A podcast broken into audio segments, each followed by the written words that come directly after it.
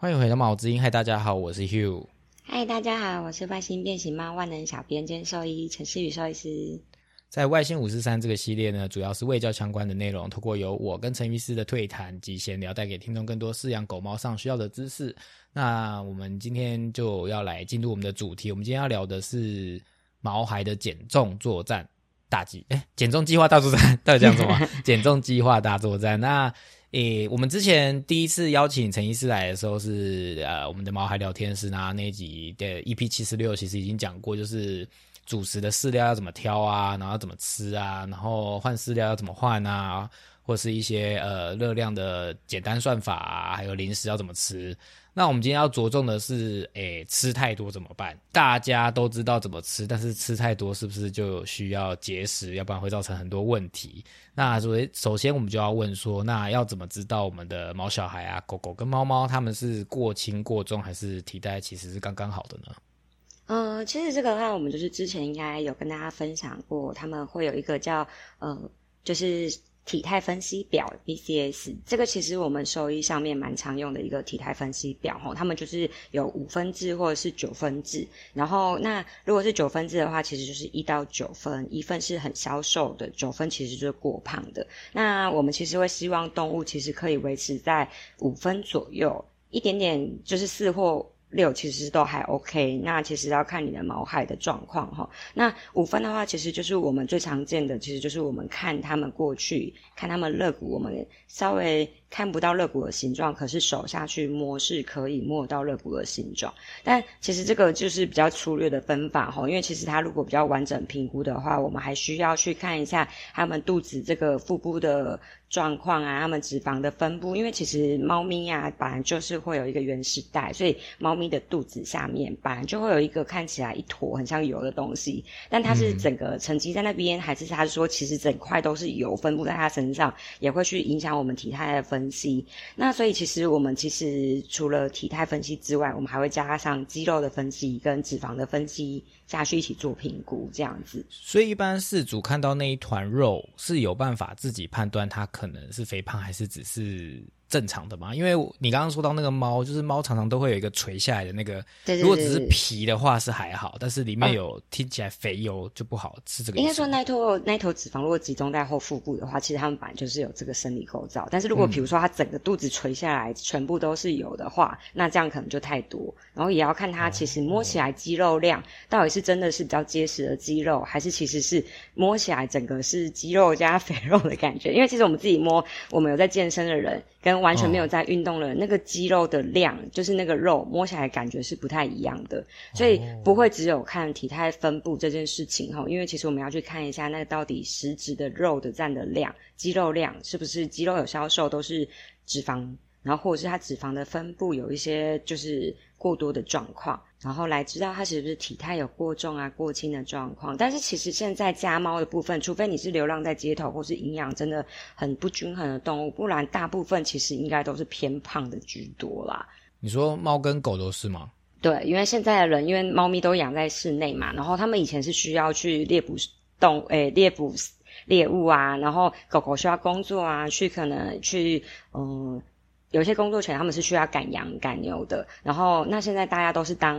宠物比较多。那宠物其实因为现在的人家里的饲养环境不大，跟他们能带动物出去散步的时间也不多啊，猫也没有办法出去散步嘛，所以其实大部分他们都是在家里休息。但吃的东西越来越精致化，所以反而单位密度是变高的。那变成是他们吃的很多，动的很少，所以大家其实都是比较偏向肥胖的状态。所以觉得就是狗猫的世界其实跟现代人差不多，就是精致型，所以就是肥胖，就是通常普遍是属于过重的状态，嗯，我觉得很少可以找到五分的意思嘛。哎，还是可以啦。如果主人有在限制的话，或主人在注意，但是因为主人很常就是会觉得，哎，猫吃的很开心，然后越买越精致的东西给他们，跟很怕他们饿到，就是他们不吃，他们就会买更好吃的东西去哄骗他们的动物进食。所以其实很多的时候，我觉得他们体态都是有一点过重的状况，因为很常进来，猫都快比狗大只。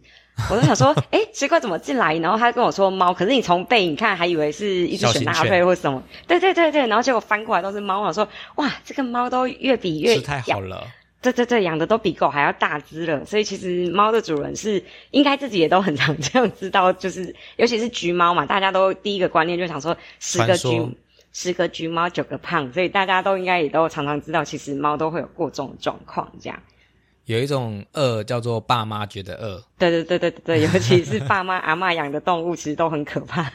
可是这其实很困难呢，因为其实像猫啊，就是如果你有去过有猫的朋友家，或者你家有猫，有有养猫，其实他们一直处于在找食物的状态，然后就觉得他们好像一直都很饿，即使你已经给他定时定量，但他看起来还是很饿，你就想说，那是不是要再给他多吃一点？这真的很难控制父母的心呢。啊，对，其实，在减肥也常很常遇到会失败的问题，就是因为这样，因为肚他们肚子很容易饿，所以有几个方式是可以调整这件事情。然后，比如说让他们进食的时候不要太容易就可以得到食物，就是像我们可以跟大家分享几个。第一个，用慢食碗，动物他们会很想吃，所以他们会去自己会去分散注意力。你用慢食碗的话，它还是吃得到食物，但是他们在用慢食碗这个过程，会让他们吃到食物的时间不会这么快。然后，比如说你你直接。丢饲料下去，他们可能五分钟、十分钟吃完，但是你用慢食碗，可能可以把这个过程用到三十分钟或六十分钟。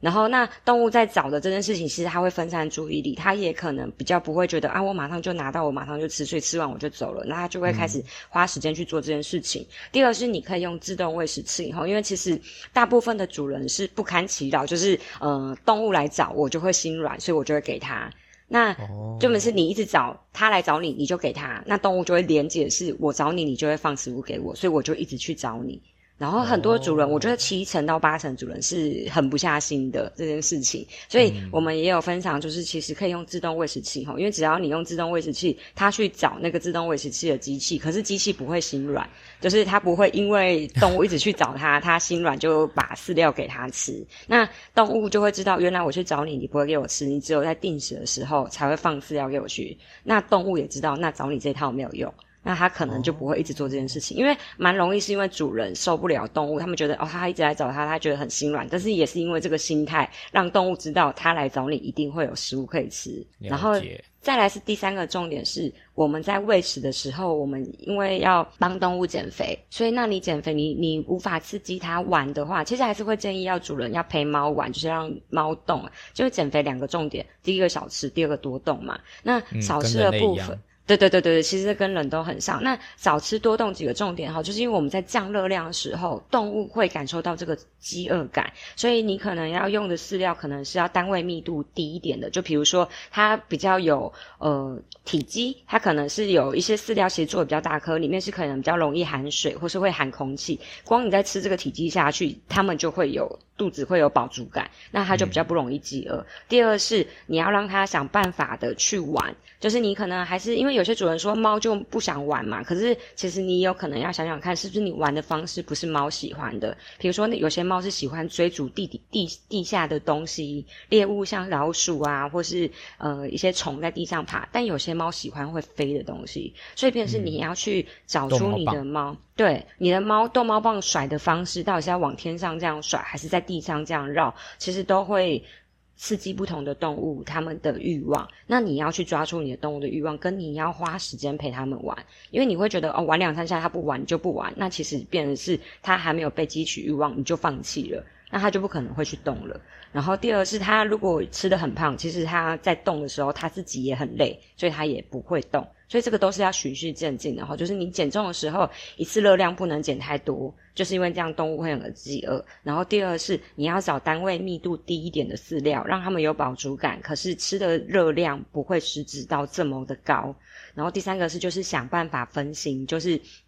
让他们有知道你不会真的就是刚刚说的用慢食碗或是自动喂食器，让他们知道去去讨食这件事情不会带来。嗯，会有食物的结果，因为其实这个就像在训练，我们一开始在有些做一些动物在训练啊，坐下上厕所一样，他们会做一个连接，你给他就知道这是有一个连接的，那你不给他也知道这个连接不会成功的话，他们就会放弃。所以我觉得这个其实都蛮需要多方面的下去做探讨吼，因为大家做的事情可能有时候会着重在一个点，忽略到其他可以改善的地方，那其实就会比较可惜，因为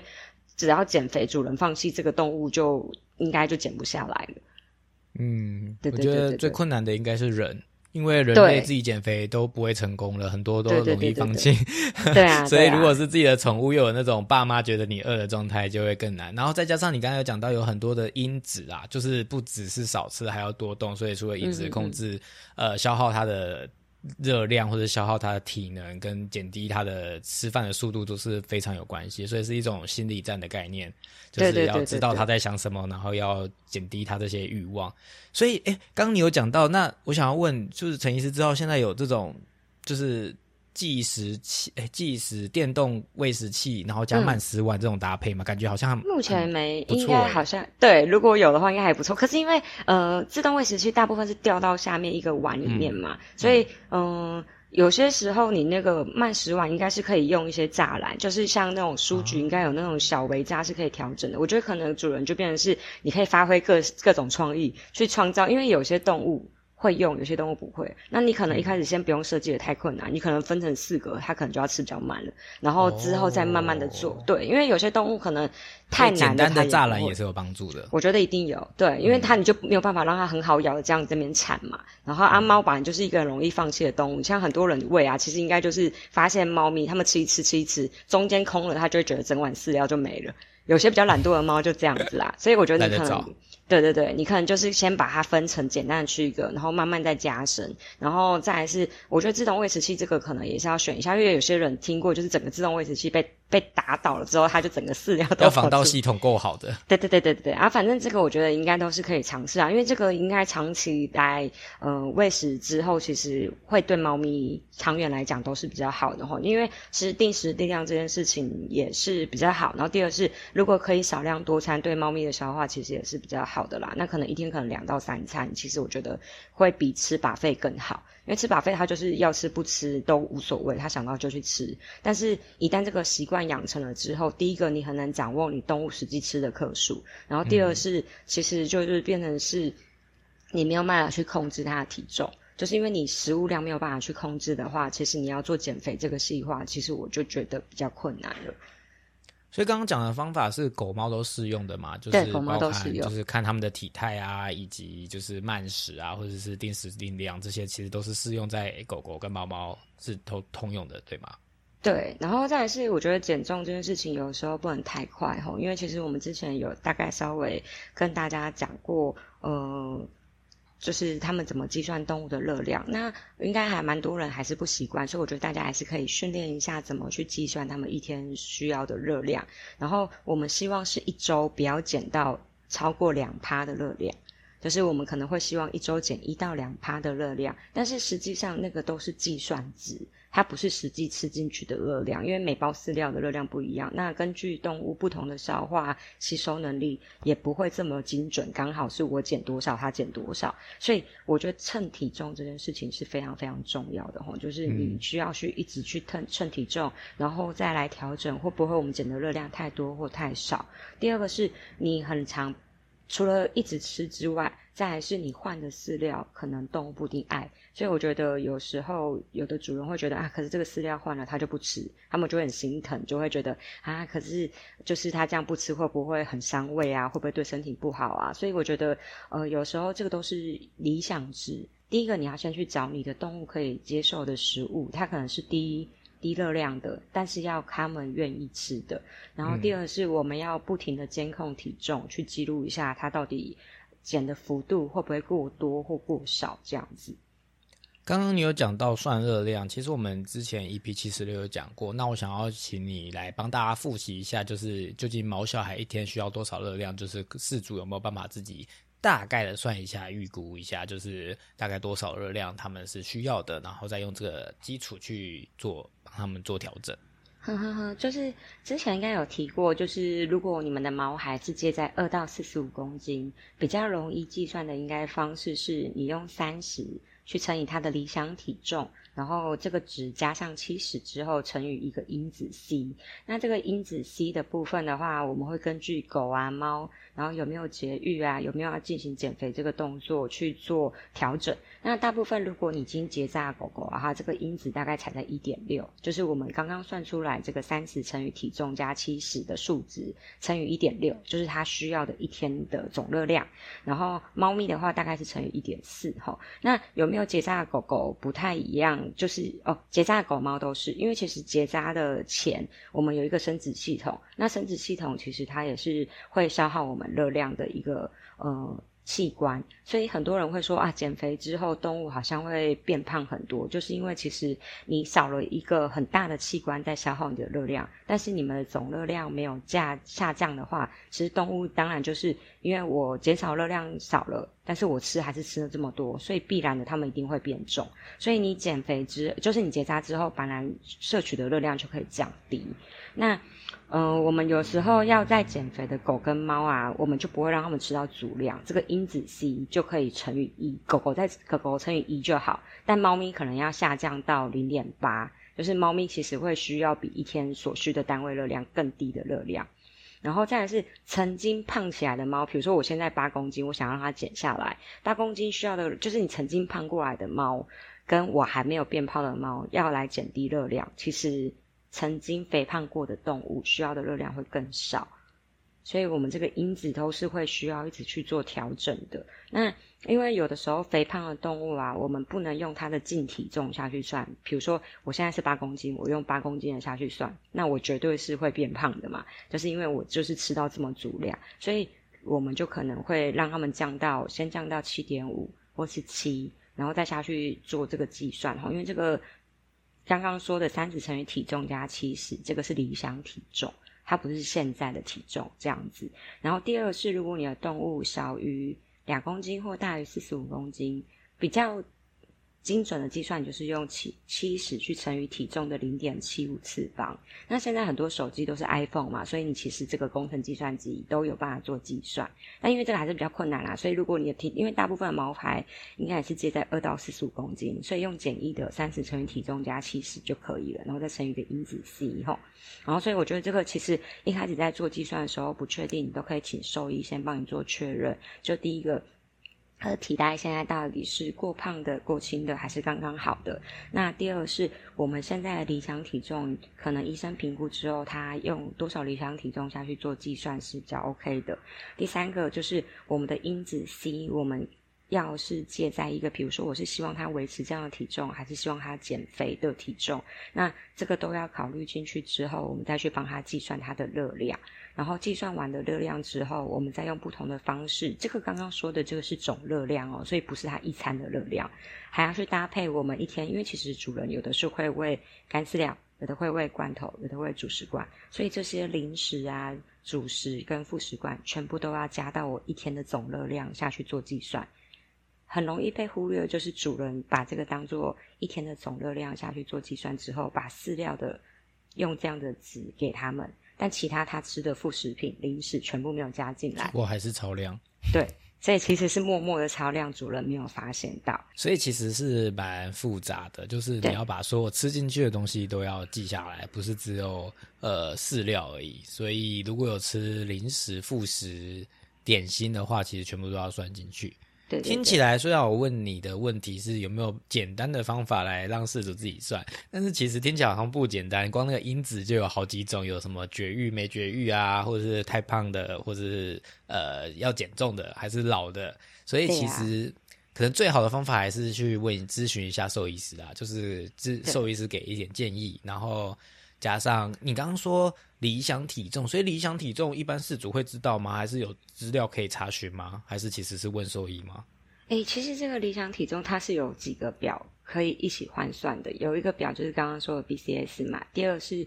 有一个是呃身体的脂肪分配图，就是它到底体脂肪重有占身体二十趴、三十趴、四十趴、五十趴、六十趴，它其实都是有几个特征的哈。然后根据你身上的含脂量，再换算成你现在这个体重可能实际建议的。呃，理想体重是多少？但是我觉得这个其实蛮复杂的，所以我觉得一开始啊，在做这个训练的时候，可以多次的去跟兽医做讨论，就是因为一开始其实入手应该是最难的。比如说，我觉得这个体态，呃，因为每个人看这个毕竟是有一点点没那么客观，所以会建议你，比如说你在讨论的时候，先由头一个兽医帮你做评估，然后那体重我们。呃，可能这个体态五分下去，可在这只动物它理想体重可能是五，可是有些骨架大的动物，我可能体态看下去，我觉得好像稍微偏胖一点，可是它骨头我可能本来就是骨架就比较大，那它的理体想理想体重可能就会可以比较上升一些些。所以我觉得这个在判断上面，一般饲主应该比较不好入手。所以我觉得一开始前几次在做评估的时候，你可以跟医生讨论，比如说医生心里帮你看过之后，医生觉得你的动物体态合不合格，大概在几分，大家一起。做核对答案的这个动作，比如说我看一次，你看一次，你告诉我你的答案，然后那你告诉我为什么你会选择这答案，然后我们来跟主人做调整，要从哪几个方向去做判读，然后让大家彼此训练一下，然后熟悉一下之后，主人再慢慢的在家里自己做练习会比较好。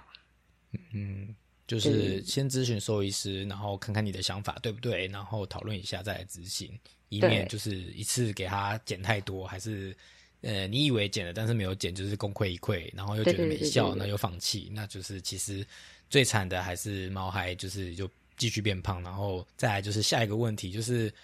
如果呃肥胖的狗啊或猫啊，它们就是会容易产生什么疾病嘛？因为应该会跟人类一样，常常有慢性病吧。对，应这基本上还是都会有。可是我自己觉得最常见的可能三个。第一个就是狗猫，如果比较胖的话，其实还不是比较容易会有糖尿病的状况哦，因为它们胰岛素的抗性就会比较容易诶会下降这样子。然后第二是呃，它们比较容易会有骨关节的问题，因为肥胖的动物啊，你在一些呃可能髋关节不好的动物，或者是你。老了之后，你其实关节的呃状况没这么好，其实对于他们的骨关节都会是一个负担。那我觉得比较容易在。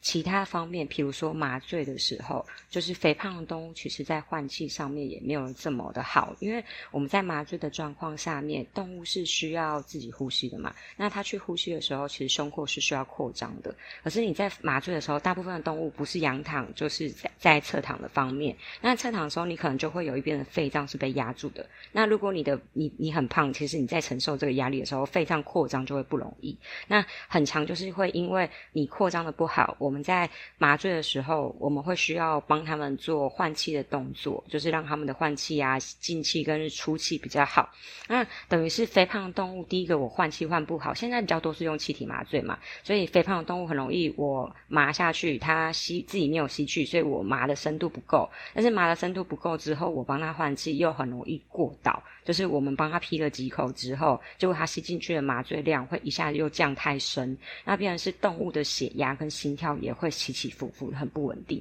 所以我觉得，除了在动物清醒的时候，可能对他们来讲啊，可能会有一些内分泌的问题，像呃糖尿病。然后第二是骨关节的问题，骨关节的问题未来可能会影响到他们走路。那走路跟运走路跟疼痛这件事情啊，我肥胖动物我需要一直走，可是一直走我的。骨头很痛，我又没有办法一直走，那反而他们就会很困难在行走跟持续有固定的运动这件事情，那它就会变恶性循环，然后越来越胖。对，然后再是老了之后，如果我比如说我身上有一些问题要处理，老了之后很多动物会形成肿瘤，甚至是呃，他们牙口腔有需要有问题了。要去做处理，要麻醉的时候，如果我太肥胖的动物，都会影响我麻醉的控制。那我们当然会希望，其实麻醉啊，大家拍开刀麻醉，大家都不是害怕手术过程哈，因为现在医疗很进步，大部分我觉得手术上面每个医生的技术都不会相差太大。那麻醉的部分，其实大家都有监控的部分，所以其实我觉得仪器设备跟医疗上面不会说，嗯，好像。跟不上，但大部分是因为动物本身的特质哈，比如说刚刚说可能老有一些心血管疾病，肝肾指动呃肝肾的指数没那么理想，再来就是肥胖。那肥胖的动物其实我觉得其实更难做控制哈，因为它就是麻下去了之后，动物呼吸的状态就影响到我们麻醉的深度跟我们麻醉的稳定度。那这个其实我觉得都会是需要从他们比较年轻的时候去做调整，不然你老了之后，你其实他们已经胖起来了，你要再减重，反正就不是一件容易的事情。那老了之后，动物的呃吃饭的状况也没有这么稳定，那你要下去做减肥，很长都会因为这样起起伏伏的，不容易做控制。所以我们讲完了，就是热量怎么算啊，然后呃会出现什么疾病啊，所以再就是要教大家有没有什么小技巧，然后可以让饲主更简单的去呃控制他们的体重，让他们不会太容易过胖。那有什么诀窍要教给大家吗？有，其实我觉得其实很简单又比较花费不会那么大的话，其实就是大家家里最好都要一个料理秤，然后跟一个体重计哈。那比较简单的是体重计，体重计应该很多家人。就是自己有在固定量测体重的就 OK。那动物的话，像狗狗或猫咪，有时候不好固定在一个小秤上面的话，就是变成是主人可以抱着它去称重之后，再扣掉自己的体重。这样子的话，其实就会知道动物的体重。一，我们是建议至少半个月到一个月要量测一次，然后最好称要是同一个称哈。比如说你在家里，你抱着它量。然后每个每次量的时候，最好因子都要改，都都不要做太大的改变。比如说，我都是同一个人量，然后我报的时候，我都用家里同一个秤，都是他上完厕所的时候。还上完厕所、吃完饭的时候，我们一起去做测量，差异才不会这么大。然后第二是，如果你家里有婴儿秤，猫咪或小狗其实比较适合用婴儿秤，这样子其实那个因为婴儿秤幅度不会那么大，因为你其实可以量测越大，其实误差值会越大，尤其是在比较体重比较小的动物。什么是婴儿秤？哦，就是在称小 baby 的。然后那个秤就是自己一个小小的，可以放在上面。那猫咪其实婴儿秤它也会有一个高起来，像一个呃，就是接住的东西的，对对对碗的感觉。对对对，然后这样子动物也会比较安心。不然其实猫很容易是放上去就跑掉，放出去就跑掉，所以主人也不知道到底它几公斤，还没看到它们就走掉了。这样。所以是愿意投资的话是可以买婴儿秤，可是如果真的就是呃，就想说先家里有自己的体重计。呃，就先凑合着用的话，抱着毛孩称重也是可以的意思。对对对，就是婴儿秤的话比较。贵的话可能四五千块一个啊，便宜一点可能一两千块就一个。那所以我觉得，如果主人觉得 OK 的话，其实可以买一个婴儿秤。他觉得费用比较高的话，其实我觉得有秤总比没秤好啦。所以你就是可以抱着动物在家里扣掉自己家里常用的体重计就好。但那个体重计可能是数字的比较好啦，因为以前比较旧款的是指针型的。那指针型的，因为有时候动物才五公斤，那五点一、五点二那个指针可能是指不出来的。嗯，然后那如果有去医院啊，有些医院比较大，它可能每个诊间都有不同一个秤，或是上下楼他们就有不同的秤，那可能这样称起来就会不准，所以我们还是会建议，就算你去同个医院，也是用同一个秤会比较好。然后再是像我们在家里做那个呃，有时候人家做西点啊、甜点，都会有一个小料理秤哈，我是蛮建议大家直接把他们吃的食物用料理秤去做称重，因为很常我们买饲料的时候，他们会付量杯，那量杯你在舀一一杯饲料的时候，其实它有时候你球球诶，那个饲料就掉下去，所以有时候你倒的那个饲料有时候满，有时候比较空，然后但你都是吃一杯，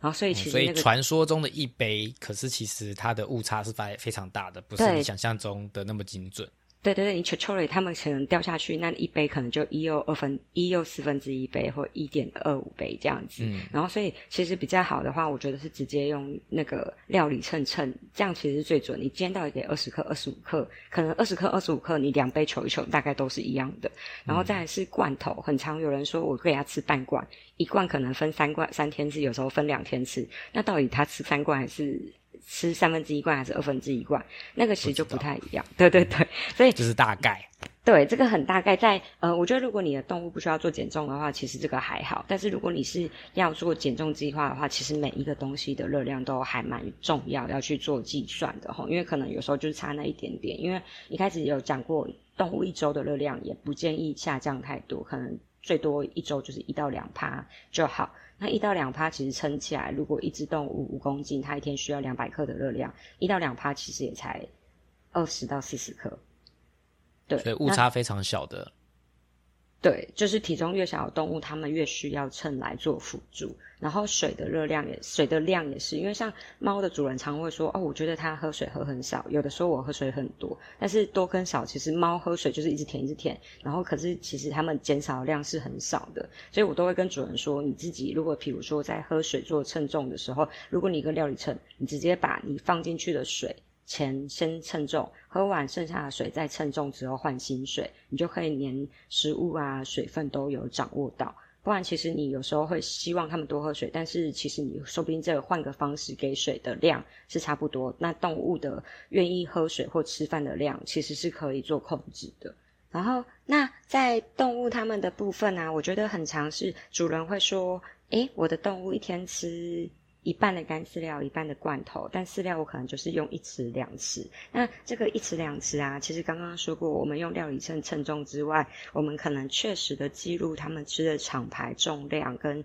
口味，其实是蛮重要的。因为有时候主人会说，哎，他喜欢吃这家的罐头，但是我实际上我不知道他到底。喜欢哪一个口味，所以我觉得在有一个记录表，其实回头看是比较容易去讨论的。因为有时候，哎，今天我换了这个饲料，明天我换了这个罐头，那我觉得它好像有变好，好像没有变好。然后再来是动物，如果今天天气热一点，它可能吃比较少，可晚上又有吃完。所以有时候我在问你，我们我们主人来的时候，我们跟他们讨论说，那你觉得过去这一周它食欲有没有变差？那我就觉得，然后主人说，哦，昨天吃比较好，前天没有。但是其实这个都还蛮，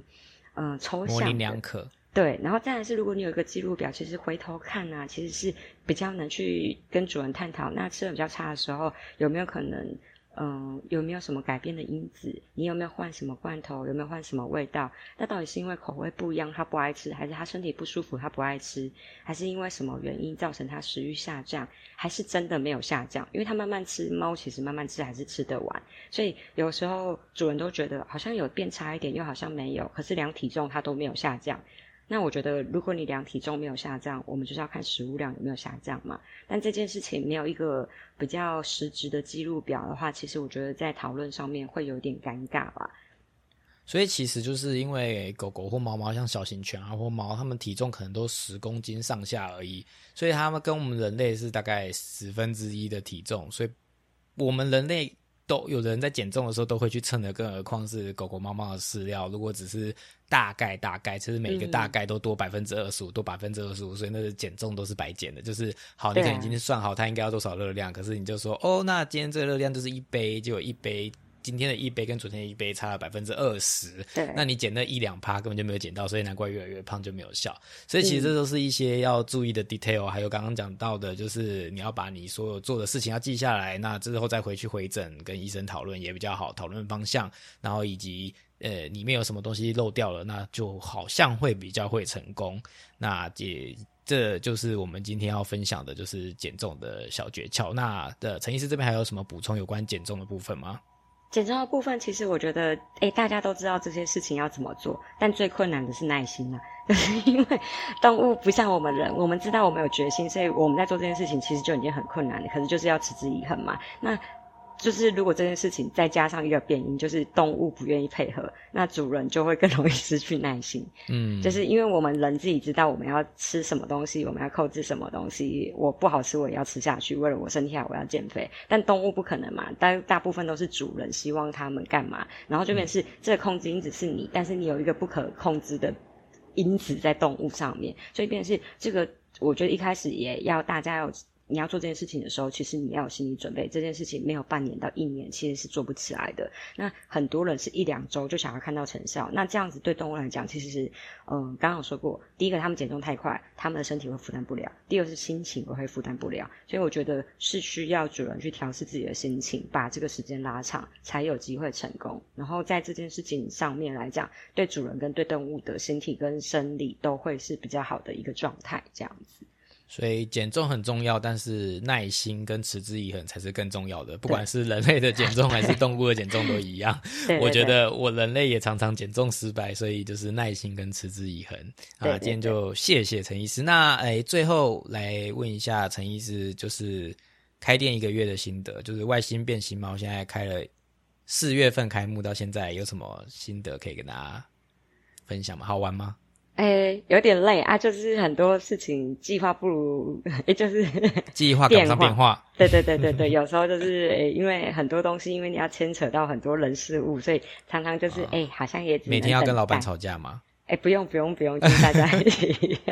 在等待中这样子。对啊，但没关系，就是很多事情就是去做体验这样子。好，那再跟大家介绍一下外星变形猫好了，最后。外星变形猫的话，现在就是我们有一个实体店面跟动物医院在。万华区的南宁路一号，然后我们的话，目前就是医生跟那个老板都会尽量在那边陪伴大家。那如果有问题的话，都可以来找我们讨论这样子。